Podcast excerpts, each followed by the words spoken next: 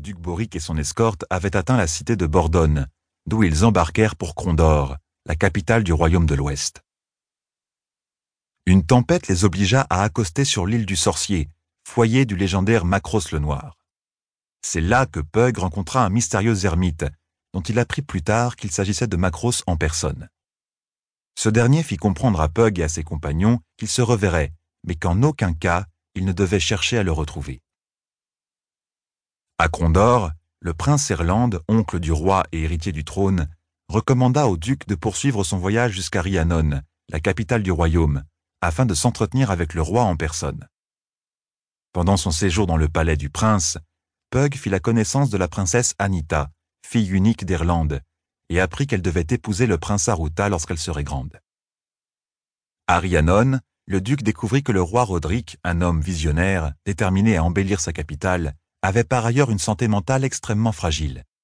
Il se laissait parfois aller à des éclats de rage soudaine, et il lui arrivait de tenir des propos incohérents. Le duc Caldric de Rhiannon, oncle par alliance de Boric, avertit ce dernier que ce serait au seigneur de l'Ouest de repousser les Tsourani, si ces derniers étaient bel et bien animés d'intentions belliqueuses. En effet, le roi se défiait du prince de Condor, s'imaginant toutes sortes de complots contre la couronne, et se montrait suspicieux même à l'égard de Boric, qui venait derrière Irlande dans l'ordre de succession. Il refusa d'autoriser le départ des armées de l'Est pour porter secours à l'Ouest. Survint alors l'invasion de Sourani.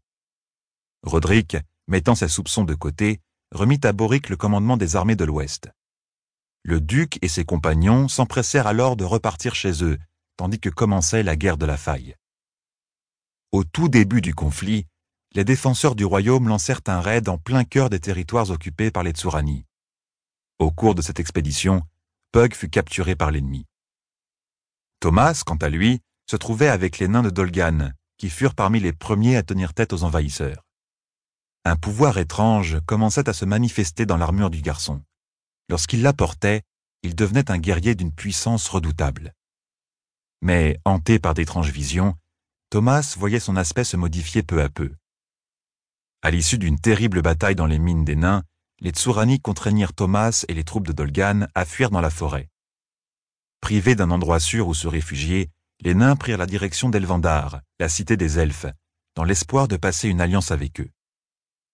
Ils furent bien accueillis à la cour de la reine Aglarana, mais quelque chose dans le physique de Thomas inspira de la crainte aux vieux tisseurs de sorts elfes.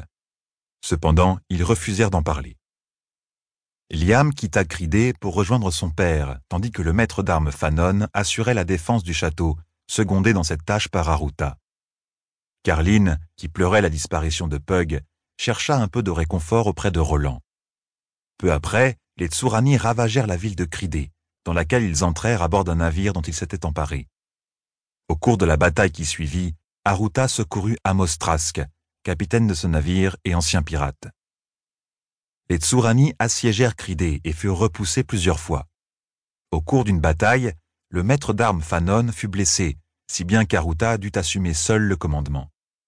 À l'issue d'un terrible combat souterrain entre les soldats du prince et des sapeurs Tsourani, Aruta ordonna aux différentes garnisons qui entouraient Cridé de coordonner leurs efforts pour tenter de repousser les assiégeants une fois pour toutes. Mais avant que la bataille commence, le commandant Tsourani, Kazumi des Shinzawai, reçut l'ordre de rentrer chez lui avec ses troupes. Quatre années passèrent. Pug travaillait comme esclave dans les marais de Kelewan, le monde natal des Tsurani. Il avait pour compagnon un prisonnier récemment capturé, Lori, un ménestrel originaire de Tirsog. À la suite d'un incident avec le contremaître du camp où il travaillait, les deux esclaves furent conduits par Okanu, le fils cadet de la maison Shinzawai, au manoir de son père. Là, ils reçurent l'ordre d'initier Kazumi à tous les aspects de la vie du royaume, en lui apprenant notamment la langue et la culture. En outre, Pug rencontra une esclave, Katala, dont il tomba très amoureux. Mais le frère de Kamatsu, seigneur des Shinzawai, faisait partie des très puissants, une caste de magiciens au-dessus des lois.